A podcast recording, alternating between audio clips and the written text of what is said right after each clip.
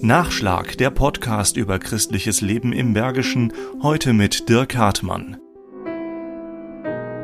großartig in diesem Jahr äh, zum 14. Mal. Wir haben 24 äh, Konzerte in Lindlar und Umgebung und äh, es verheißt ein wunderbares musikalisches Programm. Das Klavierfestival Lindlar steigt Ende Juni. Willi Bruch, Gemeindereferent in St. Nikolaus Kürten-Dürscheid, organisiert diese hochklassige Musikreihe mit.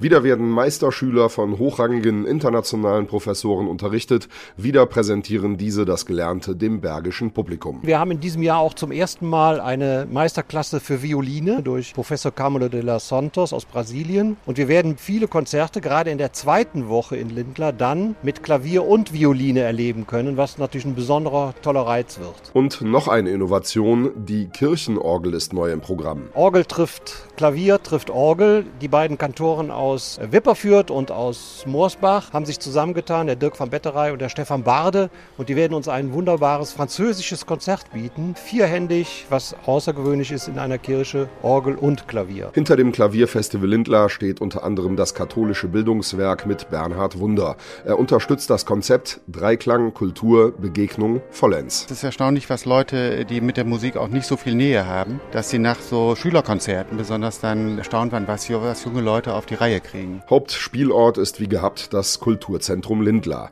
Aber die Kirchen in Dürscheid, Wipperfürth und Morsbach bekommen immer mehr Raum. Weil der Resonanzraum, der von Kirchen geboten wird, der wird in in technischen Räumen oder in Konzertsälen nie herstellbar sein, selbst in der Elbphilharmonie nicht. Dazu kommen als Spielstätten noch der Pfarrsaal in Bergisch Gladbach-Schildgen und die Halle 32 in Gummersbach. Morsbach macht den Auftakt, Schildgen den Abschluss. Schildchen und Morsbach sind sozusagen die beiden Enden des geografischen Festivals. Das heißt, es weitet sich aus. Das Klavierfestival wird zunehmend ein Festival des Oberbergischen Kreises. Und des Rheinbergischen Kreises. ein Highlight noch in Sachen Gesang. Eine international hoch anerkannte Sopran Sopranistin ist zu Gast. Wir haben in diesem Jahr wirklich auch die Christiane Oelze hier vor Ort. Sie singt sonst in der Elbphilharmonie und in London und Paris und New York und wir freuen uns sehr, dass sie im Bergischen Land Station macht. Großer Abend wird das. Alle Infos zu den Konzerten vom 23. Juni bis zum 9. Juli auf klavierfestival-lindlar.de.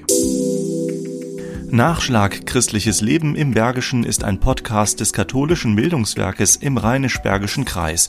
Mehr Informationen unter www.bildungswerk-gladbach.de